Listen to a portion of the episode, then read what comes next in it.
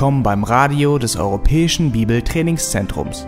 Unser Anliegen ist, dass der folgende Vortrag Sie zum Dienst für unseren Herrn Jesus Christus ermutigt.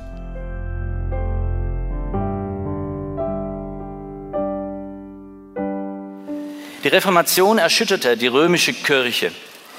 Wie reagierte sie auf den Verlust von Macht und Einfluss? Welche Spuren hat die Kirche Roms bis heute in der Geschichte hinterlassen? Die Gegenbewegung der Kirche zeigt sich in ihren Bekenntnissen und Strategien, in ihrem, in ihrem unermüdlichen Widerstand gegen das Erbe der Reformation wird deutlich. Die Bedrohung für das Vermächtnis der Reformation war nie größer als heute. Ich sage das mit Bedacht. Ein Überblick über die Entwicklung der katholischen Kirche und ihre Bekenntnisse zeigt, wie sie sich Schritt um Schritt von der Botschaft der Bibel entfernte. Und daraus müssen wir die richtigen Schlüsse ziehen. Und dieses Seminar soll uns informieren und dazu ermutigen, entschlossen und treu am Bekenntnis der Bibel festzuhalten. Rückblick, Einstieg in das letzte Jahrhundert. Wir befinden uns in den 1970er Jahren. Es war ein Festgottesdienst im katholischen Internat, das ich acht Jahre besuchte. Der Bischof zelebrierte die Messe. Unsere Blaskapelle spielte zum Auftakt ein festliches Eröffnungsstück. Der Dirigent gab zuvor noch den Hinweis, der erste Teil des Stückes wird nicht wiederholt. Wir sollten direkt weiterspielen. An der Stelle des Stücks angekommen, blies ich als erster Trompeter versehentlich den ersten Ton der Wiederholung. Sofort traf mich der vielsagende Blick des Dirigenten. Aber meine Freunde ließen mich nicht hängen. Sie folgte mir augenblicklich. Das hättet ihr hören müssen. Ein paar schiefe Töne, aber es war eigentlich immer ein schiefer Ton und dann hatten wir es alle richtig auf der Reihe. Was war geschehen? Ohne es zu wollen, hatte ich dem Dirigenten das Heft aus der Hand genommen. Im Hinblick auf das Thema müssen wir sagen, jemand das Heft aus der Hand zu nehmen, ist nicht gut. Gott persönlich das Heft aus der Hand zu nehmen, das ist verwerflich. Das ist kein Ausrutscher, sondern Auflehnung. Es geht uns um das Thema das bedrohte Erbe der Reformation durch die Gegenbewegung der römischen Kirche. Wir beschäftigen uns mit der Auflehnung der römischen Kirche. Denn es geht um die Frage, wer darf hier auf Erden den Taktstock der Wahrheit schwingen? Ist es die Institution einer menschlichen Kirche oder ist es Jesus Christus, unser Herr? Ich nenne die vor uns liegenden Punkte im Einzelnen, bevor wir uns dann dem ersten Punkt zuwenden. Erstens stellen wir uns die Frage, welche Haltung zum Thema ist überhaupt nötig? Welche Haltung ist nötig? Zweitens, was ist das Erbe der Reformation?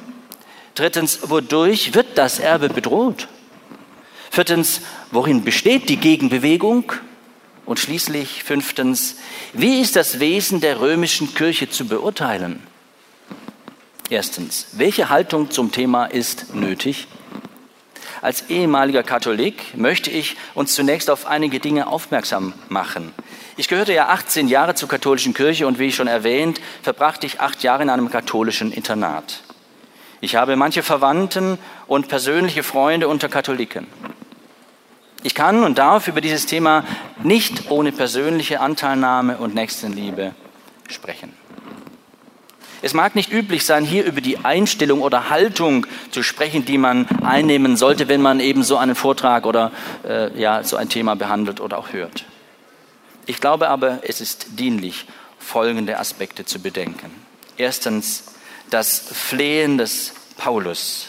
Schauen wir das uns kurz an. Paulus behält bei aller Vermittlung der gesunden Lehre im Römerbrief die Not seiner Volksgenossen im Blick. Sie sind heillos und verloren. Darum schreibt er über das ungläubige Israel in Römer Kapitel 10, Vers 1. Brüder, das Wohlgefallen meines Herzens und mein Flehen für sie zu Gott ist, dass sie errettet werden. Paulus Flehen für die Juden war voller Anteilnahme und Liebe. Er gibt ihnen Zeugnis, dass sie Eifer für Gott haben. aber nicht mit Erkenntnis. Auch mich beschäftigt das Heil meiner Freunde und Verwandten, die der römischen Kirche angehören. Es steht mir nicht zu, über den Zustand ihrer Seelen zu urteilen, aber meine Ausführungen sind von dem Wunsch und Gebet begleitet, dass Katholiken das Evangelium hören und errettet werden. Auf diese Gesinnung kommt es an. Ein weiteres, das wir hier sehen bei dieser Haltung, die Liebe der Reformation. Wir sahen das Flehen des Paulus, die Liebe der Reformation, der Reformatoren, Entschuldigung. Erinnern wir uns daran, dass praktisch alle Reformatoren der ersten Stunde zunächst Mitglieder der römischen Kirche waren. Wenige können sich heute in das hineindenken, was ein Mensch durchlebt, wenn er Christus und sein Heil erkennt und empfängt. Plötzlich nämlich trennt ihn diese tiefe Erkenntnis von der Kirche. Sie wird auch Mutterkirche genannt. Mutterkirche. Das sind bei aller Freude über die Errettung auch belastende Gefühle und Eindrücke. Thomas Kaufmann schreibt in seinem Buch Geschichte der Reformation in Deutschland, die schärfsten Kritiker der Kirche waren zumeist ihre glühendsten Liebhaber. Hierin stimmt Luther mit Huss, mit Wycliffe und mit vielen anderen überein, lange bevor er genauere Kenntnis über ihre Lehren besaß. Zitat Ende. Im Leben der, der Reformatoren kommen drei Aspekte zusammen. Biografie, ihre Berufung und ihre Botschaft. Aus ihrer Lebensgeschichte mit der Kirche wurde auch eine Leidensgeschichte. Da hinein erreichte sie die Berufung Gottes zum Dienst. Und daraus erklärte sich bei vielen ihre kraftvolle Botschaft. Durch ihre Biografie kannten sie die Kirche. Sie lebten aus Gottes Berufung und hatten eine klare Botschaft. Sie wussten, was und wie und wem sie predigen sollten.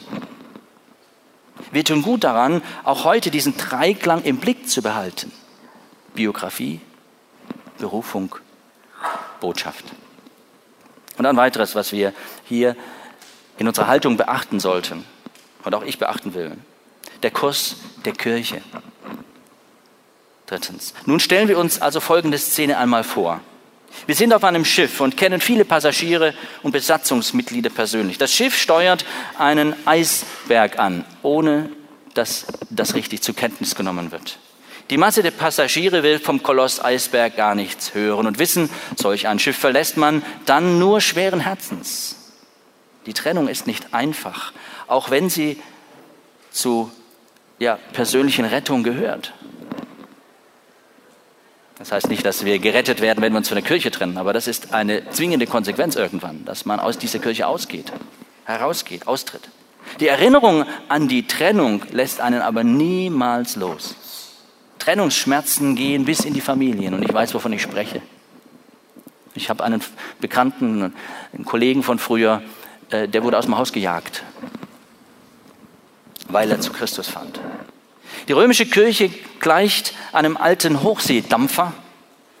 Da ist manch Gutes und an Bord, da ist nicht alles schlecht gleich von vornherein. Ich weiß, wovon ich rede. Ich habe dort Menschen kennen und lieben gelernt. Aber ich habe das Schiff verlassen wie unzählig viele andere. Manche hat man über Bord geworfen, besonders im Mittelalter. Andere sind von Bord gesprungen. In all diesem ging es um den Kurs des Schiffes, um den himmlischen Heimathafen, doch wie kommt man dort überhaupt an? Es geht um das Kartenmaterial zur Navigation. Es geht um die Autorität und das Kommando auf diesem Schiff. Bestimmen menschliche Tradition oder die Heilige Schrift mit ihren 66 Büchern den Kurs? Wer ist der Kapitän? Der Papst oder Christus? Die Unterscheidung zwischen einzelnen Personen, die dieser Kirche angehören, und der Kirche als System ist mir wichtig. Ich betrachte in meinem Vortrag eher das System der Kirche. Mir geht es nicht um die Beurteilung von Einzelpersonen und schon gar nicht um die Verurteilung, aber wir müssen beurteilen. Und damit blende ich dann keinesfalls aus, dass die römische Kirche von Amtsträgern geleitet wird, ohne Frage. Wir kommen zum Zweiten, nachdem wir gesehen haben, erstens, welche Haltung zum Thema nötig ist. Zweitens, was ist das Erbe der Reformation? Im Mittelalter war die Bibel ein unbekanntes Buch. Wir können heute kaum ermessen, was für ein Geschenk es ist, eine Bibel kaufen und in unserer Sprache lesen zu können. Ein Vorrecht. Über viele Jahrhunderte war das in Europa nicht möglich. Die Bibel konnte nur lesen, wer Latein, Griechisch oder Hebräisch beherrschte. Im Mittelalter war das religiöse Leben von der Kirchensprache Latein bestimmt. Die Macht der Kirche verhinderte schließlich auch das Verständnis der Bibel. Die Bibel war ein Buch mit sieben Siegeln. Diese Macht der Kirche wurde selten hinterfragt. Wer in den Himmel kommen wollte, musste ein treuer Christ und Kirchgänger sein. Und so vertraute man auf die kirchlichen Sakramente und hoffte, dass die eigenen guten Taten dem Seelenheil dienen würden. Wir sehen hier jetzt drei einzelne Aspekte. Ich möchte sie kurz nennen, im Blick auf das Erbe der Reformation. Es ist, die, es ist zuerst die Grundlage des Erbes, dann die Kernbotschaft des Erbes und dann die Eckpunkte des Erbes. Die Grundlage des Erbes ist die Autorität der Heiligen Schrift. Und wir haben das eben im Vortrag von Wolfgang Nestvogel sehr deutlich dargelegt bekommen. Und manches mag sich noch einmal als Wiederholung anhören, aber das Seminar wird ja auch separat einmal angehört. Und deshalb will ich mich auch hier meinem Skript folgend orientieren. Luther tauchte nach seiner Entführung als Junker Jörg auf der Wartburg unter, nachdem er vom Reichstag zu Worms zurückkam. Dort auf der Wartburg nimmt er noch im Dezember 1521 die Übersetzung des Neuen Testaments in Angriff. Das Volk soll endlich eine Bibel haben. Unermüdlich arbeitet er an dem Projekt. Im März 1522 ist die Übersetzung des Neuen Testaments abgeschlossen.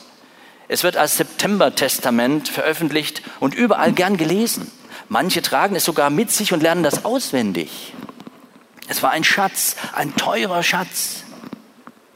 Für Luther war die Bibel die Autorität. Er sagte, die Heilige Schrift ist die einzige Quelle des Glaubens. Das Erbe der Reformation steht und fällt mit der Autorität der Schrift.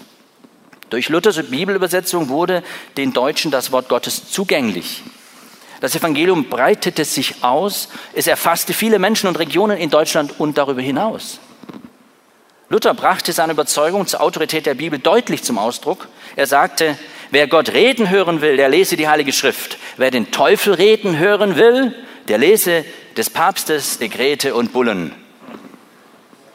Er war überzeugt. Die Kirche ist die Tochter, geboren aus dem Wort. Sie ist nicht die Mutter des Wortes.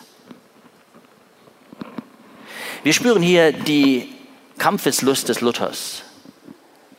Und sie entsprang der Not der Zeit. Man musste klare Grenzen ziehen. Um der Wahrheit willen, um der Liebe zur Wahrheit willen. Luther drohte der Ketzertod, doch er blieb stark in der Not, weil sein Glaube in Gottes Wort verwurzelt war. Sein standhafter Glaube erinnert an David, der dem Heer der Philister gegenüberstand. Er hatte den Riesen Goliath mit seiner Schleuder besiegt. Luthers Werkzeug war die Bibel und ihre kraftvolle Wahrheit. Durch sie kam das Bollwerk der Kirche ins Wanken. Die Grundlage haben wir gesehen, die Autorität der Heiligen Schrift. Die Kernbotschaft. Die Kernbotschaft des Erbes ist die Rechtfertigung aus Glauben. Der Kern des reformatorischen Erbes ist zweifellos die Rechtfertigung aus Glauben. Wie kann ich vor dem gerechten Gott bestehen? Diese zeitlos wichtige Frage bedrückte Martin Luther ja jahrelang. Wie kann ein sündiger Mensch vor dem heiligen Gott bestehen? Luthers Gewissen kam nicht zur Ruhe. Erst mit seinem Turmerlebnis kam Licht in seine Seele. In seinem Arbeitszimmer im Südturm des Augustinersklosters hier in Wittenberg kam er beim Nachdenken über einen Bibelabschnitt oder Bibeltext zu einer Einsicht, die sein Leben revolutionierte. Bekannt, Römer 1, 16 und 17. Denn ich schäme mich des Evangeliums nicht. Denn es ist eine Kraft Gottes, die selig macht alle, die daran glauben, die Juden zuerst und ebenso die Griechen, denn darin wird geoffenbart oder offenbart die Gerechtigkeit, die vor Gott gilt, welche kommt aus Glauben. Wie geschrieben steht, der Gerechte wird aus Glauben leben. Luther fand seine, Zitat, Glückseligkeit in den Worten, denn darin wird offenbart die Gerechtigkeit, die vor Gott gilt. Welche kommt aus Glauben in Glauben. Also gerettet wird, wer an das Evangelium von Jesus Christus glaubt.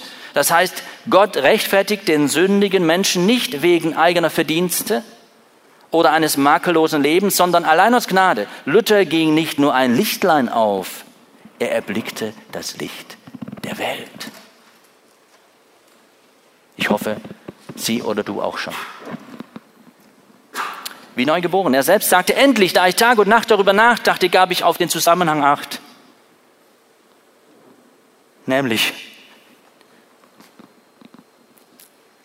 die Gerechtigkeit Gottes wird darin offenbar, wie geschrieben steht, der Gerechte lebt seines Glaubens. Was für ein teurer Schatz. Da fühlte ich, dass ich ganz und gar neu geboren bin und durch die geöffneten Pforten in das Paradies eingetreten war. Hier ist eine Seele gerettet worden. Das müssen Katholiken hören und erleben. Allein durch Glauben wurde er ein neuer Mensch. Die Gerechtigkeit Gottes ist ein Geschenk aus Gnade, die Gott dem zurechnet, der Christus und seinem Evangelium glaubt. Das Evangelium blieb für Luther die Freude und Nahrung seines Herzens. Er wusste, es wird kein Herz satt, es höre denn Christus und horche auf das Evangelium. Es wird kein Herz satt, es höre denn Christus und horche auf das Evangelium.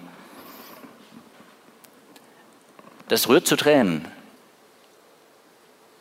Und ich glaube, Christen dürfen nah am Wasser gebaut sein, wenn wir an Psalm 1 denken. Der ist wie ein Baum gepflanzt an Wasserbächen.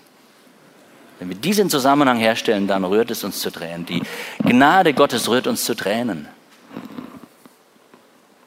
Es ist nur Gnade.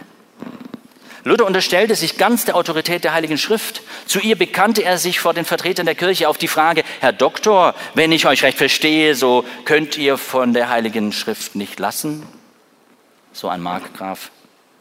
Antwortete Luther, ja, darauf stehe ich. Er war überzeugt, Glaube ist ein Geschenk Gottes in unserem Herzen. Damit unterstrich er, dass der Mensch nicht aus eigener Anstrengung vor Gott gerecht werden kann. Diese Erkenntnis von der Rechtfertigung allein aus Glauben war in den Augen der römischen Kirche Häresie, Irrlehre, Ketzerei. Wir sahen die Grundlage des Erbes, wir sahen die Kernbotschaft des Erbes, wir sehen noch die Eckpunkte an. Betrachten Sie noch, die Eckpunkte des Erbes sind die fünf Sola-Bestimmungen.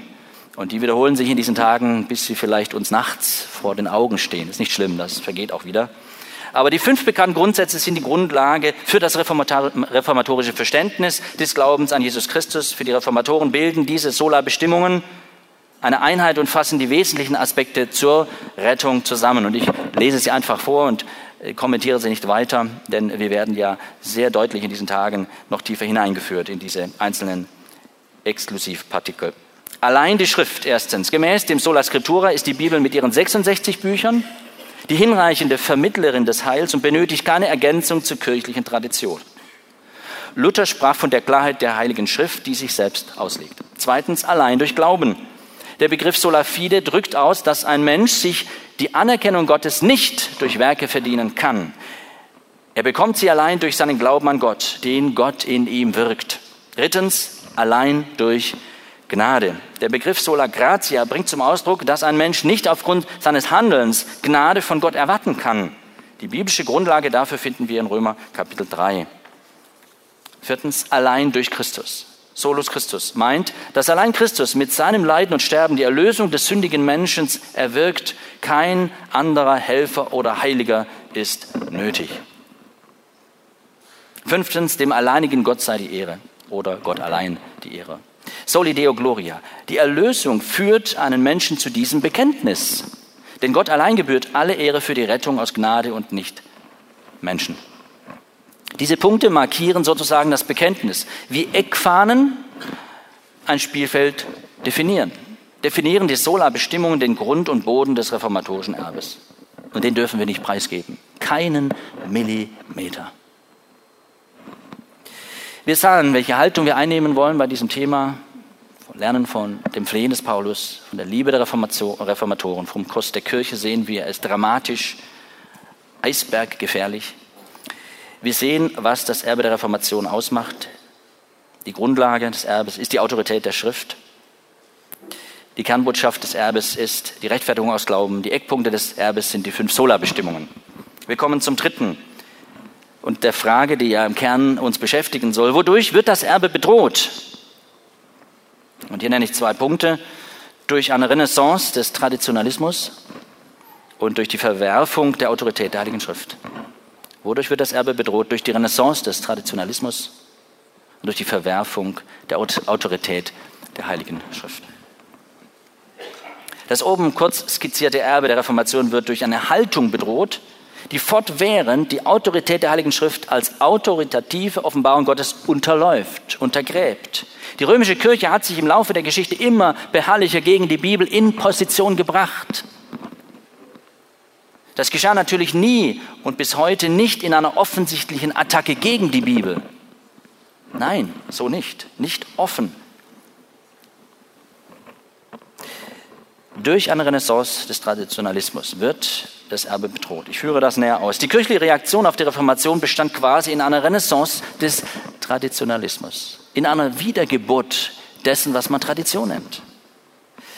Das werde ich im nächsten Punkt auch noch vertiefen, der folgt. Aber schon kein opferte auf einem eigenwilligen Weg. So begründete er eine ganz eigene Tradition und Religion des Glaubens. Damit stellte er sich gegen Gottes Ordnung. Er hasste seinen Bruder Abel und dessen Glauben und dessen Glauben beispielhaft ist für jeden, der glaubt, um gerettet zu werden, aus Gnade. Kein wollte keine göttliche Offenbarung dulden. Er wollte seine eigene religiöse Tradition begründen. Dieser erste Schritt in die religiöse Tradition der Menschheit wurde mit einem Mord besiegelt. Die Religionen sind nicht ausgestorben und entsprechend auch nicht die Religionskriege? Die Antwort darauf ist das Evangelium.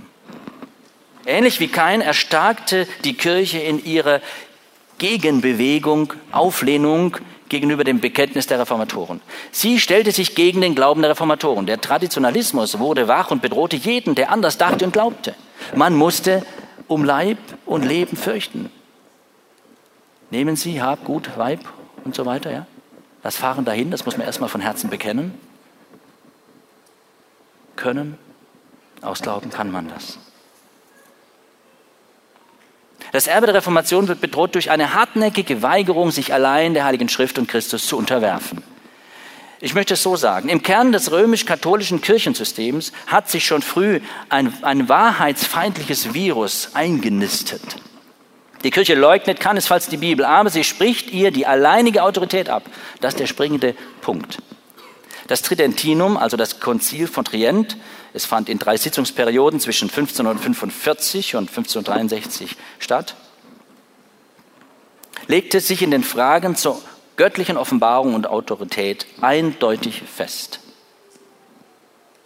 Also wodurch wird das Erbe bedroht? Durch die Verwerfung der Autorität der Heiligen Schrift. In der Überzeugung, dass die menschliche Vernunft bei der Erlösung eine helfende Rolle spielt, wurden Vernunft und Denken aufgewertet. Ja, anknüpfend an Thomas von Aquin, der eine andere Vorstellung hatte von der Auswirkung der Sünde im Denken des Menschen, der Vernunft. Das Verhältnis der Heiligen Schrift, der Heiligen Tradition und des Heiligen Lehramtes, Magisterium genannt, wurden als voneinander abhängig bestimmt. Keines der drei besteht unabhängig voneinander. Unsere Vorstellung als evangelikale Christen ist die, dass die Bibel über allem bestimmend ist. Die Bibel wird aber auf die menschliche Ebene hinunter gedrückt und verknüpft mit der heiligen Tradition und der heiligen, der, dem heiligen Lehramt. Und keines der drei besteht unabhängig voneinander. So heißt es auch, keines kann ohne das andere verstanden werden. Dieser Konzilsbeschluss ist ein glatter Abschuss der Bibel als Norma Normans, als die Norm aller Normen, die normierende Norm, als Maßstab für alles. Die Bibel hat man in das Gefängnis der Tradition eingekerkert und einem kirchlichen Diktat unterworfen. Indem man die Bibel als gebunden erklärt, hat man ihre Autorität eiskalt verworfen. Nun haben wir einen längeren Part vor uns, der im Grunde genommen versuchen sollte, 1500 Jahre Kirchengeschichte zusammenzufassen. Unmöglich. Also zwangsläufig selektiv. Bei der Vorbereitung sagte ich meinem Schwager, der mich gefragt hat, ähm, wie ging es, sagte ich, es ist wie Tomatensoße eindampfen in Tomatenmark. Also wir haben jetzt ein bisschen an Sirup und ich sage nicht, dass er gut schmeckt, aber er ist kompakt. Okay? Ähm, weil wer sich gut auskennt, sagt Eberhard, das hätte man und das hätte man noch. man hätte viel. Aber wir wollen jetzt mal hier eine Schneise schlagen. Worin besteht die Gegenbewegung? Ich nenne es kurz einfach diese acht Punkte, die wir jetzt zügig durchgehen wollen, damit ihr nicht ganz verloren geht auf der Strecke. Ich nenne die Punkte und dann gehen wir in diesem vierten Hauptpunkt das durch. Also worin besteht die Gegenbewegung? Erstens die Entwicklung der römischen Lehren wollen wir anschauen, die Positionierung im Tridentinum, die besondere Lehre der Apokryphen, die fortdauernde Gültigkeit des Tridentinums, die weitergehende Transformation der Lehre, das zweite Vatikanische Konzil und die Öffnung der Kirche. Die Transformation geht weiter, die gemeinsame Erklärung zur Rechtfertigung. Jetzt starten wir unseren Flug. Vogelperspektive. Wir wollen uns hier den Überblick über die Gegenbewegung der römischen Kirche verschaffen. Dabei nehmen wir nicht nur die Phase der Gegenreformation in den Blick, ich gebrauche den Begriff Gegenbewegung in diesem Kontext, um das beharrliche, auf menschlicher Tradition basierende Widerstreben der Kirche zu beschreiben. Ich möchte fast sagen, das hartnäckige Widerstreben. Als Reaktion auf die Reformation legte, folgte, Entschuldigung, auf Seiten der katholischen Kirche eine Reform Sie bezieht sich im Unterschied zu der späteren Gegenreformation einzig auf die innerkirchliche Erneuerung. Zunächst also die innerkirchliche. Insgesamt betrachtet ist festzustellen, dass die römische Kirche eine bis heute andauernde Transformation durchläuft. Ihr Wesen erneuert sich hierbei nicht, aber ihre Tradition erweitert sich und ihre Öffnung gegenüber anderen Konfessionen und Religionen nimmt zu. Wäre Tradition mit Fettleibigkeit, zu vergleichen wäre die katholische Kirche eine dicke, fette ja, Dame. Früher war sie schlanker. Das Bild hilft vielleicht. Ihre Tradition erweitert sich und ihre Öffnung gegenüber den anderen Konfessionen nimmt zu. Hierbei sucht sie den friedlichen Dialog und die sprichwörtliche Umarmung. Und das ist in den Medien mehrmals auch mit Bildern belegt mittlerweile. Ja? Viertens, eins, die Entwicklung der römischen Lehren. Wir haben bereits gesehen, dass die menschliche Tradition in der römischen Kirche eine dominierende und prägende Rolle gegenüber der Heiligen Schrift einnimmt. Ich nenne jetzt im Überblick einzelne Stationen, quasi tabellarisch, noch vor der Zeit der Reformation, die eine Veränderung der Kirche markieren. Zunächst der, der Abschnitt Jahre 355 bis 1414, also noch deutlich vor der Reformation. 355, das römische, der römische Bischof beansprucht, er sei der Papst, der direkte Nachfolger des Apostelfürsten Petrus. 375 Heiligenverehrung wird offiziell eingeführt, 397. Als Folge davon entwickelte sich der Reliquienkult. Dabei werden Überreste von besonderen Heiligen als wundertätig verehrt. 431 Maria, die Mutter Jesu, wird als Mutter Gottes oder Gottesgebärerin dogmatisiert. 529 es bilden sich die ersten Mönchsorden, Orden, zum Beispiel die Benediktiner in Italien. 550 Einführung des Sterbesakraments, letzte Ölung genannt. 592 Behauptung eines Fegefeuers nach dem Tod. 688 Kreuze aus Holz, Stein oder anderen Materialien sollen angebetet werden. 715 Heilige sollen im Gebet angerufen werden können.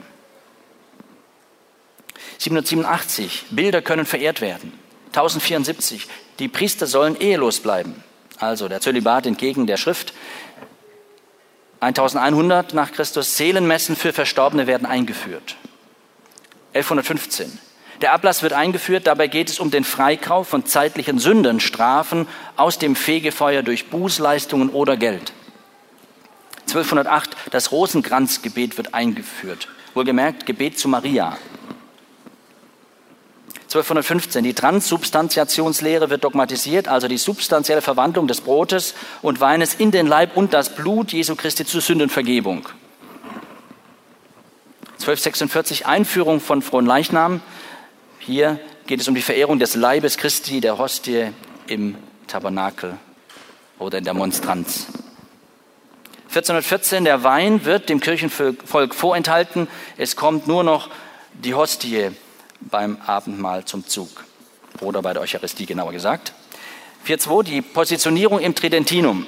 Bis zum Konzil zu Trient, das erstmal 1545 tagte, verstrich für die römische Kirche wertvolle Zeit. Wir können nicht auf die Hintergründe eingehen. Spannend, da die Politik sich nicht ganz einig war und so gewann die Reformation dadurch einen Spielraum, den sie nutzte. Bis dahin hatte die Reformation sich in vielen Gebieten ausgebreitet. Die römisch-katholische Kirche unterzog sich während des Konzils zu Trient einer innerkirchlichen Reform. Die Glaubenslehre wurde neu formuliert, ein neuer Katechismus wurde herausgegeben, manche Missstände abgeschafft und die Liturgie reformiert. Auch die Ausbildung des Priesters oder der Priester wurde besser geregelt. Latein blieb offizielle Kirchensprache.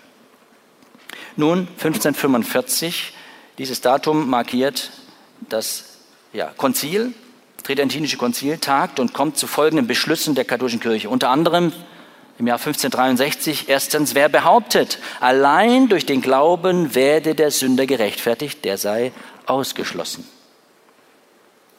Also aus der Kirche und von der Erlösung. Zweitens, wer behauptet, die empfangene Gerechtigkeit werde nicht vor Gott durch gute Werke vermehrt, sondern diese Werke seien nur Früchte und Zeichen der erlangten Rechtfertigung, er sei ausgeschlossen. Biblisch beides nicht haltbar.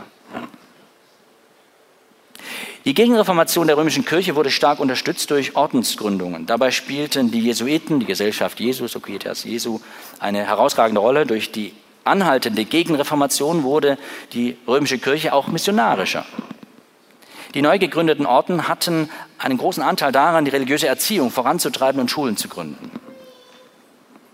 1564 wurden auch die Apokryphen zum Wort Gottes erklärt. Und darauf wollen wir jetzt nochmal etwas tiefer eingehen auf den Part mit den Apokryphen, weil das sehr erhellend ist und uns zeigt, was der Hintergrund dieses ganzen Traditionsverständnisses eigentlich ist. Wir wollen hier auf einige schwerwiegende Aspekte der Lehre eingehen. Die Apokryphen werden in der römischen Kirche deuterokanonische Schriften genannt. Aus ihnen leitet sich ganz grundlegende, leiten sich ganz grundlegende Lehren und kirchliche Praktiken ab. Ich nenne es einfach so mal der Reihe nach. Das Gebet für Tote und Opfer für die Toten der Glaube, man könne den Seelenzustand Verstorbener durch Gebete und Sühnopfer wirkungsvoll beeinflussen, gehört zu den ureigenen katholischen Standpunkten. Ganz anders lehrt die Schrift im Hebräerbrief, dass der Mensch nach seinem Tod dem Gericht übergeben ist. Der Mensch ist es gesetzt zu sterben, danach das Gericht. Einmal zu sterben heißt wörtlich und danach das Gericht. Dagegen lehrt die Kirche, dass Gebet und das Messopfer für Tote die zeitlichen Strafen für Sünden im Ort der Läuterung, Fegefeuer oder Purgatorium, verkürzen können. Aber Hebräer 9, 28 lehrt außerdem, dass Christus nur einmal geopfert wurde oder sich geopfert hat, nicht wahr? Und nicht fortwährend in der Messe neu geopfert wird.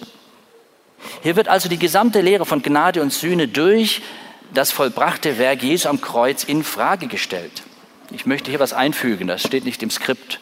Vor Jahren habe ich einen Vortrag gehalten oder eine Predigt gehalten in einer Gemeinde und ich sagte dann, lasst uns auch daran denken. Es ging um Epheser 4 ein Glaube, eine Taufe und so weiter, dass die katholische Kirche nicht die gleiche Christologie hat wie wir. Das war so ein Nebensatz, den ich auch frei einschob wie diesen Part jetzt. Nach der Predigt kam ein Bruder zu mir, ein promovierter neutestamentlicher Theologe, gehörte zum Arbeitskreis der evangelikalen Theologie, also ein Bruder aus der Brüderbewegung, ganz klar ein lieber Mann, der die Schrift kannte und auch seine Theologie kannte. Aber er sagt mir, Bruder Dahm, vielen Dank für die Predigt, aber wie kommen Sie darauf, zu sagen, dass die katholische Kirche eine andere Christologie vertritt wie wir. Dann sagte ich, ja, das ist eigentlich ganz einfach. Wenn wir glauben sollten, was ich nicht glaube, dass Christus sich in der Eucharistie immerwährend fortwährend opfert, dann ist das ein Christus, der verfügbar gemacht wird durch unsere ja, Handlung. Und dann gingen die Augen hoch und sagte, haben Sie ja so recht. Das habe ich noch nie so gesehen. Und das sage ich bei allem Respekt oder mit allem Respekt gegenüber diesem Bruder, der auch inzwischen beim Herrn ist. Wir Evangelikalen sind manchmal ein bisschen naiv unterwegs, Entschuldigung.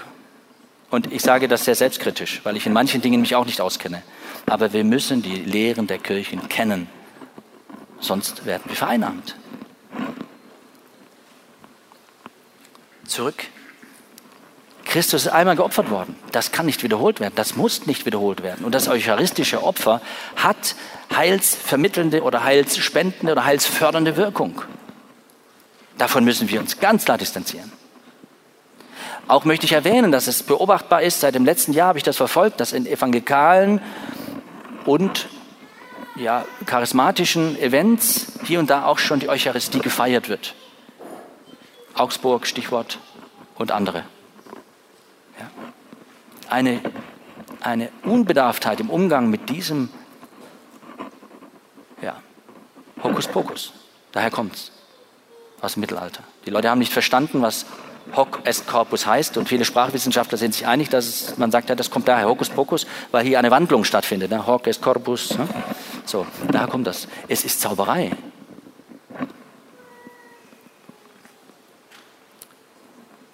Hier wird also die gesamte Lehre von Gnade und Sühne durch das vollbrachte Werk Jesu am Kreuz in Frage gestellt und demontiert. Im katholischen Katechismus heißt es über das Purgatorium, das ist die Nummer 1032 hier, wird schön durchnummeriert, Artikel 1032. Diese Lehre stützt sich auch auf die Praxis. Hören wir gut so, auf die Praxis. Eine Lehre auf die Praxis zu stützen. Ach ja, aha. Für die Verstorbenen zu beten, von der schon die Heilige Schrift spricht. Heilige Schrift, okay, Zitat, darum veranstaltete Judas der Makkabäer das Sühnopfer für die Verstorbenen, damit sie von der Sünde befreit werden. Zweiter Petrus, nein, zweiter Makkabäer 1245. Schon seit frühester Zeit hat die Kirche das Andenken an die Verstorbenen Ehren gehalten und für sie Fürbitten und, besondere, und insbesondere eucharistische Opfer dargebracht oder gebracht, damit sie geläutert werden und zur beseligenden Gottesschau gelangen können. Die Kirche empfiehlt auch Almosen, Ablässe und Bußwerke zugunsten der Verstorbenen. Almosen rettet vom Tod und sühnt Sünde. Ein anderer Punkt. Hier wird ein Glaube vermittelt, der dem Menschen vorgaukelt, durch Almosen Befreiung von eigenen Sünden und sogar Rettung zu erlangen. Hier wird das Gleis der Werksgerechtigkeit gelegt. Auf diesem Gleis bewegte sich im Prinzip später auch der Ablasshandel. Martin Luther kritisierte mit seinen 95 Thesen vor allem den Ablasshandel, er war ein wesentlicher Auslöser für die spätere aufgekommene Reformation. Im Konzil zu Trient wurde, wurden zwar Missbräuche des Ablasswesens beseitigt, doch bis heute steht die römisch-katholische Kirche auf dem Standpunkt, dass Ablässe eine Heilswirkung haben. Was muss man tun, um gerettet zu werden? Du musst Gutes tun und Almosen geben, das ist katholische Glaubenslehre. Hat das Auswirkungen auf den Dienst der Nächstenliebe? Liebe kann dann doch nicht selbstlos sein, weil ich mich doch gar nicht selbst loslassen kann. Keiner hält mich, auch Gott nicht. Es gibt keine Gewissheit. Ich muss mich selbst vergewissern durch Werke, durch Leistung. Also muss ich mich um mein Heil kümmern. Das Dienen und die Liebe werden hier entgegen der Botschaft des Evangeliums völlig auf den Kopf gestellt und es wird eine gnadenlose Botschaft verkündigt. Und ich weiß, wovon ich spreche. Es ist zum Heulen.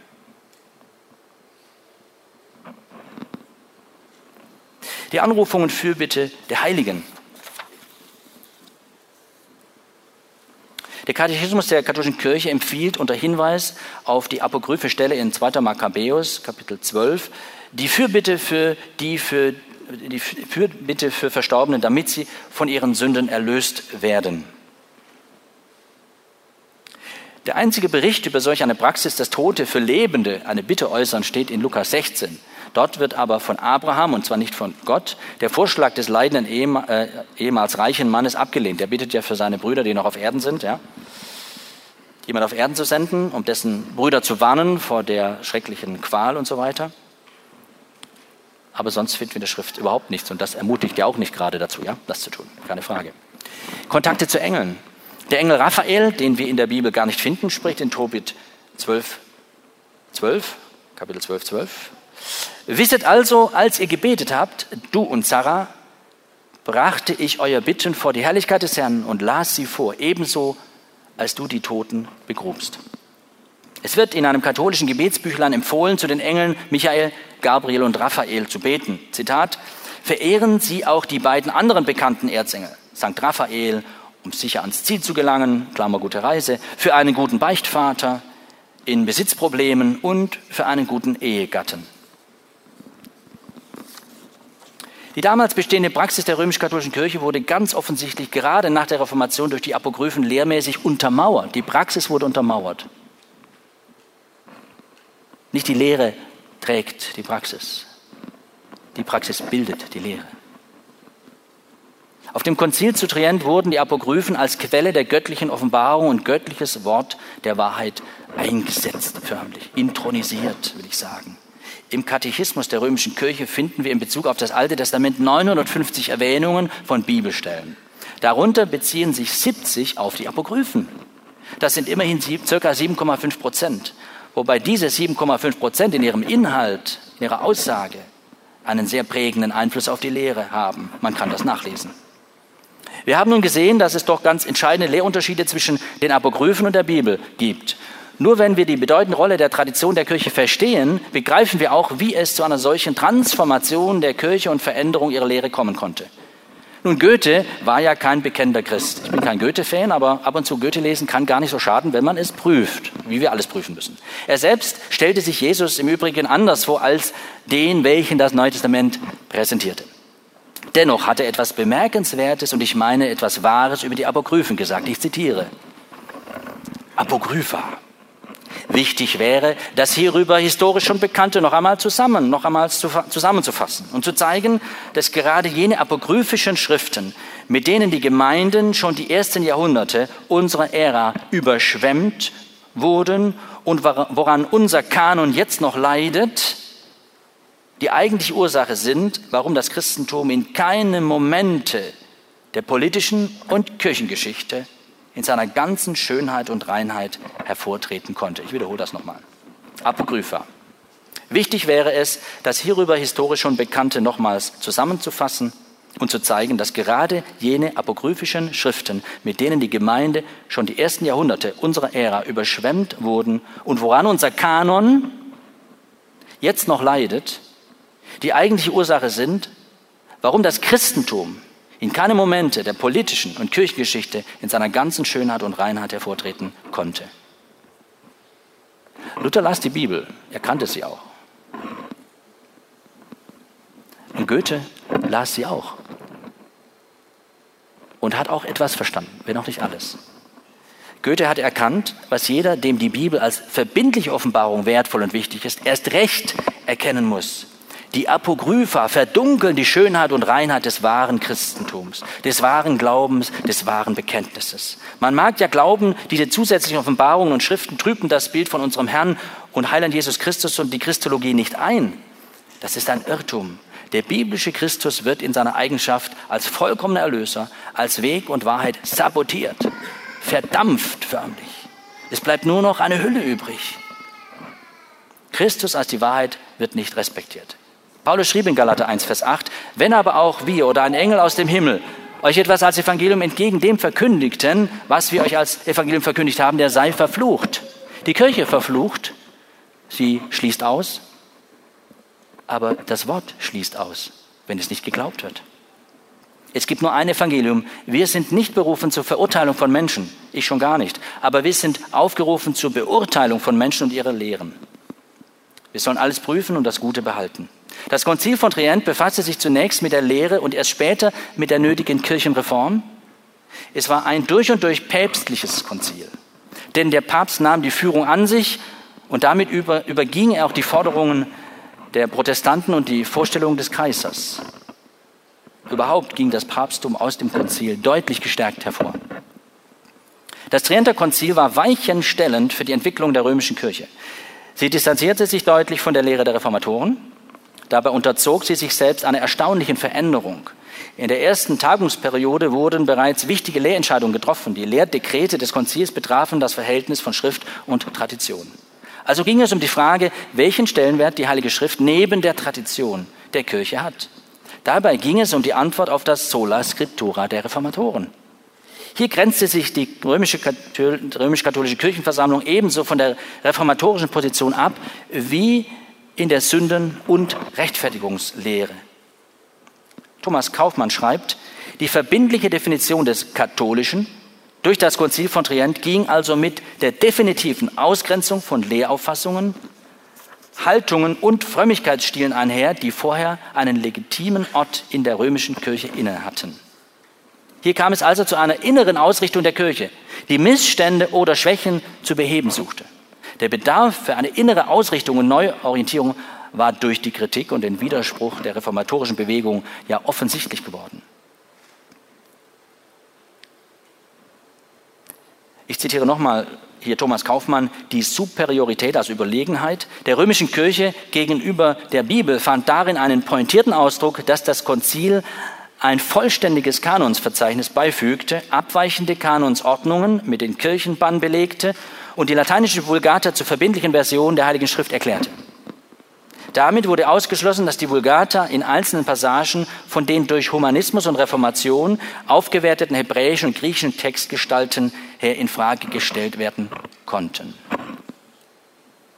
Abgrenzung. Gegenbewegung. Das bedeutet also, dass die Kirche sich ihre Gegenbewegung endgültig, in ihrer Gegenbewegung endgültig über die Autorität der Heiligen Schrift stellte. Die Kirche und ihre Tradition herrschen nun über der Heiligen Schrift. Hinzu kommt, dass die Heilige Schrift nur durch die Autorität der Kirche, also durch die Kleriker, ausgelegt wird. Laien dürfen keine Bibel besitzen. Der katholische Professor Hubert Wolf sagte in einer Radiosendung, das war eine Radiosendung am 10. Februar 2008, zum Thema Archäologie im Vatikan, die katholische Bibelbuchzensur.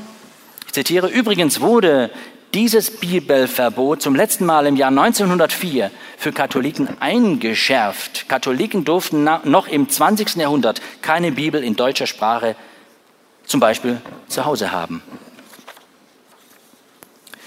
Ich fahre fort, die fortdauernde Gültigkeit des Tridentinums. Es ist nun so, dass manche sagen, ja, das ist lange her, heute präsentiert sich die moderne Kirche doch ganz anders. Richtig ist, dass die römische Kirche ihre Tonart geändert hat, aber sie singt nach wie vor dasselbe Lied von der Gültigkeit des Tridentinums. Ich illustriere diesen wichtigen Punkt mit einem Erlebnis aus meinem eigenen Leben. Mit 18 Jahren kam ich als Katholik durch Gottes Gnade zum Glauben an Jesus Christus. Ich erzählte von meinem Glauben und zitierte dabei gerne aus der Bibel. Das warf bei der katholischen Internatsleitung Fragen auf und so sollte ich in einem Gespräch mit einem Theologen Rede und Antwort stehen. Wurde gefragt, ob ich dazu bereit bin, sagte ich ja. Mein Gesprächspartner war damals Dr. Johannes Kreidler, damals noch nicht promoviert, aber auf dem Weg dahin. Er war auch ein guter Freund des Internatsleiters und Rektors. Dr. Kreidler ist seit 1991 Weihbischof in der Diözese Rottenburg-Stuttgart. Und er war zu dieser Zeit Assistent des damaligen, damals in Tübingen lehrenden Professor Walter Kasper. Interessant. Also ich hatte nicht nur einen freundlichen, er war sehr freundlich und kompetenten Gesprächspartner, sondern einen, der wusste, wovon er spricht und verstand, was der da sagte. Unser Gespräch dauerte etwa eine Stunde. Herr Kreitler stellte gezielte Fragen, um meinen Überzeugungen auf den Grund zu gehen, sehr systematisch, reflektiert. Als wir unter anderem auf mein Verständnis der Bibel zu sprechen kamen, erklärte er mir das gegenseitige Verhältnis von Heiliger Schrift Tradition und Lehramt der Kirche. Wie es hätte besser nicht geschehen können, wie ich es gerade schon erörtert habe. Wobei er Wert darauf legte, dass nur das Lehramt der Kirche befugt sei, die Heilige Schrift auszulegen. Dagegen erhob ich Einspruch. Er sagte so auf ein bisschen Schwäbisch, Eberhard, so kannst du das nicht machen. Was sagt man da? Mit meinem bescheidenen Bibelwissen zitierte ich den Apostel Paulus, der sagte, aber Gottes Wort ist nicht gebunden. 2. Timotheus, Kapitel 2, Vers 9. Ich legte meine Überzeugung dar, dass sowohl das kirchliche Lehramt als auch die Tradition der Bibel unterworfen sein müsse.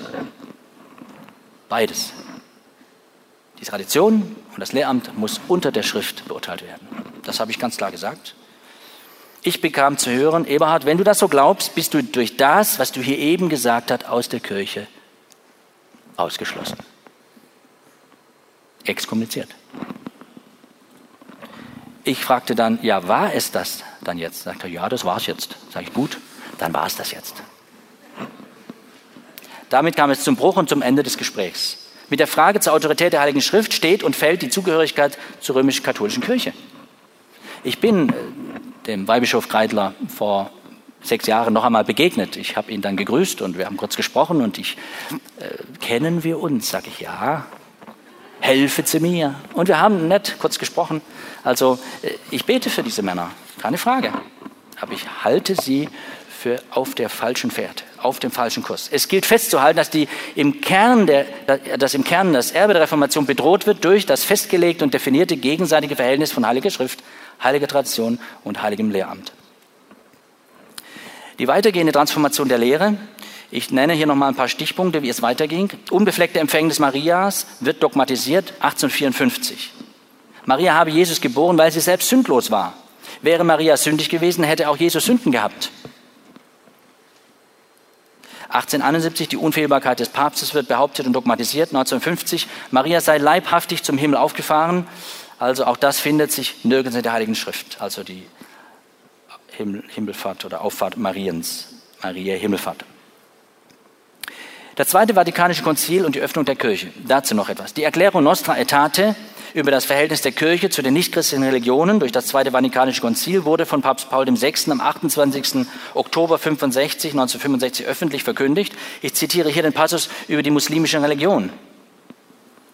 Die muslimische Religion, drittens, mit Hochachtung betrachtet die Kirche auch die Muslimen, die den heiligen Gott anbeten, den lebendigen und in sich seienden, barmherzigen und allmächtigen, den Schöpfer Himmels und der Erde, der zu den Menschen gesprochen hat. Sie mühen sich, auch seinen verborgenen Ratschlüssen sich mit ganzer Seele zu unterwerfen, so wie Abraham sich Gott unterworfen hat, auf den der islamische Glaube sich gerne beruft. Jesus, den sie allerdings nicht als Gott anerkennen, verehren sie doch als Propheten und sie ehren seine jungfräuliche, Mutter Maria, die bisweilen auch in Frömmigkeit an, die sie bisweilen auch in Frömmigkeit anrufen. Überdies erwartet sie, erwarten sie den Tag des Gerichts, an dem Gott alle Menschen auferwecken und ihnen vergilt. Auferweckt und ihnen vergilt. Deshalb legen sie Wert auf sittliche Lebenshaltung und verehren Gott besonders durch Gebet, Almosen und Fasten. Die Erklärung Nostra Aetate anerkennt Wahres und Heiliges in den anderen Religionen. Die Erklärung bedeutet eine Abkehr der römisch-katholischen Kirche von dem Anspruch extra ecclesiam nulla salus. Das heißt, außerhalb der Kirche kein Heil. Davon gehen sie hier weg. Mehrmals hat Papst Franziskus muslimische Gläubige seine Brüder genannt. Und Evangelikale haben den Papst auch schon Bruder genannt. Was für eine Verbrüderung. Unselig.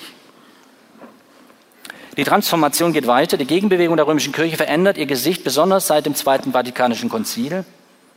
Hier sehen wir also die Öffnung gegenüber anderen Kirchen und Konfessionen. Es folgte darauf auch eine allmählich anders gefärbte Rhetorik. Die Sprache hat sich geändert, die Theologie nicht. Und neben einer Öffnung zur Ökumene wurde auch die Evangelisierung zu einem Thema. So kam es sogar bei verschiedenen Anlässen wie auch bei Pro Christ zu einer Zusammenarbeit zwischen Evangelikalen und römischer Kirche. Die Gegenbewegung der römischen Kirche in den letzten Jahren besteht in der Anerkennung Andersglaubender, im Suchen und Finden des kleinsten gemeinsamen Nenners, in freundlicher Umarmung, siehe Lund, oder auch in Bitten um Vergebung. Wobei das Unrecht über das Verhalten gegenüber Menschen zwar hier und da eingeräumt, nie aber die Haltung zur Bibel und ihrer Autorität verändert wurde. Wir haben dann Friedensgespräche, Gebete, Konsultationen und treffen viel Aktionismus Richtung Ökumene und innerhalb der Ökumene. Die Zeit eilt und ich möchte jetzt zu dem Punkt kommen hier. Noch kennzeichnend für die zunehmende ökumenische Weite und Öffnung, die um sich greift, ist die Bezeichnung evangelikale Katholiken.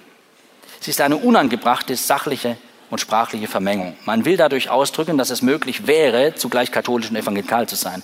Aber das ist vom biblischen Standpunkt beurteilt ein Ding der Unmöglichkeit. Es muss eines der beiden dann aufgelöst werden in der Bedeutung. Ein Evangelikaler ist nach Duden dem Evangelium gemäß, evangelikal, oder zweitens die unbedingte Autorität des Neuen Testaments im Sinne des Fundamentalismus vertretend. Und hier hoffe ich, dass man den gesunden Fundamentalismus meint, mit beiden Beinen auf einem guten Fundament zu stehen, was für uns Christus und sein Wort ist.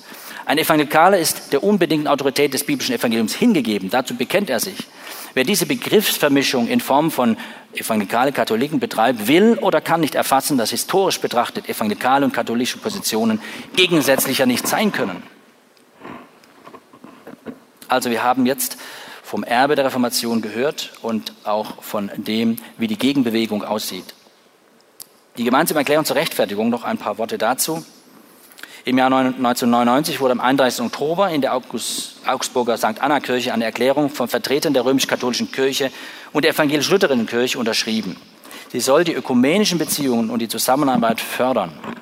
Gemeinsame Erklärung zur Rechtfertigung ist ein Kompromiss, der die Wirkung der Gnade Gottes, wie sie die, die Reformationen, Entschuldigung, wie sie die Reformatoren verkündigt haben, außer Acht lässt.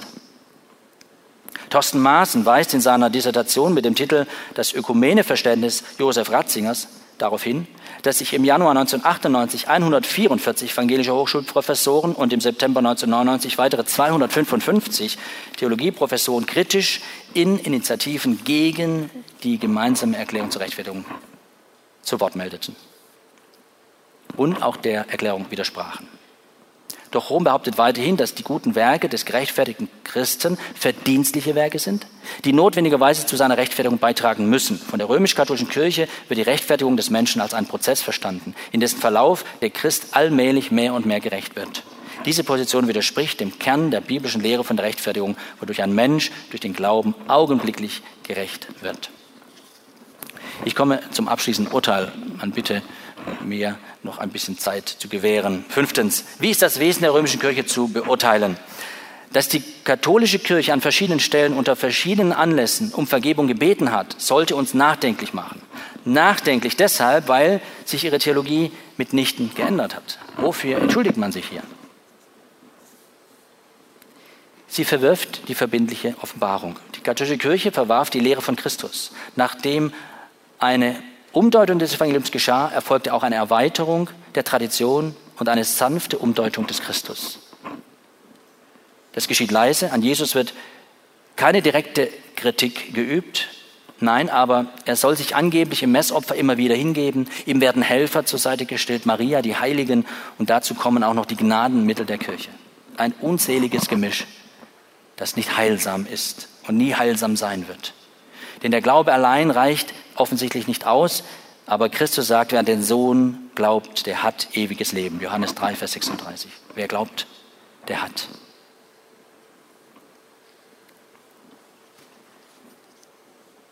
Sie offenbart ihren Unglauben.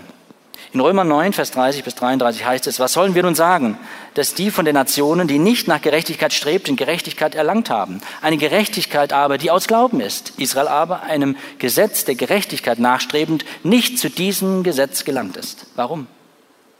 Weil es nicht aus Glauben, sondern aus Werken geschah. Sie haben sich gestoßen an dem Stein des Anstoßes. Wie geschrieben steht, siehe, ich lege in Zion einen Stein des Anstoßes und einen Felsen des Ärgernisses. Und wer an ihn glaubt, wird nicht zu Schanden werden. Wenn ich nun diese Verse auf die kirchliche Praxis beziehe, so heißt das nicht, bitte nicht missverstehen, dass die Kirche an die Stelle von Israel getreten ist. Das ist sie nicht. Israel ist und bleibt Israel. Aber wir erkennen, dass die römische Kirche, wie auch Israel, sich an dem Stein des Anstoßes stößt. Und sie nimmt nicht nur Kurs auf einen Eisberg, der vielleicht schmilzt, bis sie da sind, sondern auf einen Fels, an dem man entweder zerschmettert oder durch den man entweder Heil und Fundament für die Ewigkeit findet. Sie nimmt also Anstoß an Christus. Matthäus 21, 44 heißt es, und wer auf diesen Stein fällt, wird zerschmettert werden. Auf wen er irgend aber fällt, den wird er zermalmen. Das Gericht schwebt in der Luft und ich muss kein Gericht verkündigen. Ich predige Gnade, wie wir alle. Aber wir können nicht Gnade predigen, wenn kein Gericht im Raum steht. Wozu dann Gnade? Wir müssen uns allein dem Retter Jesus Christus anvertrauen. Luther sagte, die Kirche ist die Tochter, geboren aus dem Wort. Sie ist nicht die Mutter des Wortes. Das Erbe der Reformation ist bedroht. Ich fasse das zusammen. Es ist schon Jahrhunderte bedroht und wird ständig von katholischen Positionen in Frage gestellt. Aber in einer gewissen Weise ist das Erbe der Reformation unantastbar. Denn es ist in Christus verwurzelt. Es ist gegründet auf die unvergängliche Heilige Schrift und festgemacht in Christus, der unser Retter und Erlöser, unser Herr und Gott ist. Deshalb, wenn ich auch sage, das bedrohte Erbe der Reformation, das Erbe ist eigentlich gar nicht in Frage zu stellen. Das ist verankert in der unvergänglichen Schrift. Die eigentliche Bedrohung gilt denen, die zu diesem Erbe sich bekannt haben oder noch bekennen, aber nicht verstehen, was da passiert, was da abgeht. Die römische, die römische Kirche ist, der römischen Kirche ist die Brille der Wahrheit verloren gegangen. Sie dreht sich in ihrer Kurzsichtigkeit seit Jahrhunderte um einen menschlichen Humanismus, um eine Theologie, die den ehrfürchtigen Blick in die Bibel als einzige Autorität vermissen lässt. Wir bekennen uns zur Wahrheit, wir lieben die Wahrheit, wir evangelikal-reformatorisch gesinnte Christen hüten keine seltsamen Glaubensformeln, sondern sind behütet von Christus, der unserem Glauben Fundament, Form und Festigkeit gibt. Er ist der Eckstein, er ist der Stein und wer auf ihn vertraut, wird nicht zu Schanden. Wer Christus wählt, findet Gewissheit. Rom kennt nur die Gewissheit der ständigen, trostlosen Ungewissheit. Das macht mir Not. Geschwister, lasst uns am Erbe der Reformation festhalten. Lasst uns unbeirrbar das Bekenntnis bewahren und fröhliche Zeugen der Wahrheit sein. Es geht um Gottes Ehre allein.